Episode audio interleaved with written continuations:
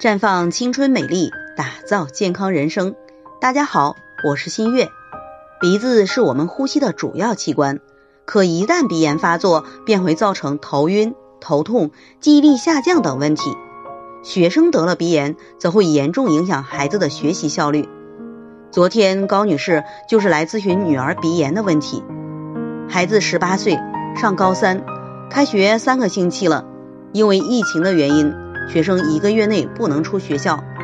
昨天周末和孩子视频，发现孩子瘦了不少，而且鼻炎也复发了。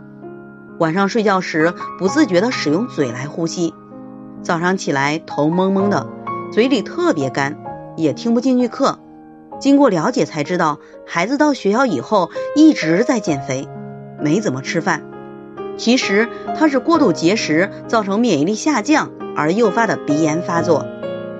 爱美是女人的天性，尤其是进入青春期以后，更关注自己的外在形象。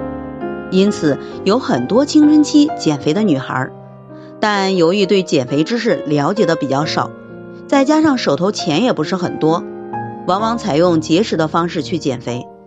再加上女孩子青春期以后开始来月经，而且往往月经量相对比较大，用脑也多。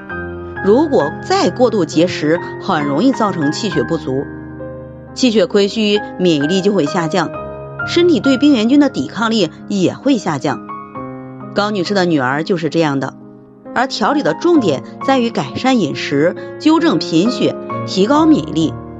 可以使用雪尔乐直接补气养血，用山药山楂肽养元膏健脾养胃，促进营养的吸收，以提高身体的免疫力。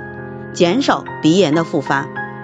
在这里，我也给大家提个醒：您关注我们的微信公众号“普康好女人”，普黄浦江的浦，康健康的康，普康好女人。添加关注后，点击健康自测，那么您就可以对自己的身体有一个综合的评判了。健康老师会针对您的情况做一个系统的分析，然后给您指导意见。这个机会还是蛮好的，希望大家能够珍惜。今天的分享就到这里，我们明天再见。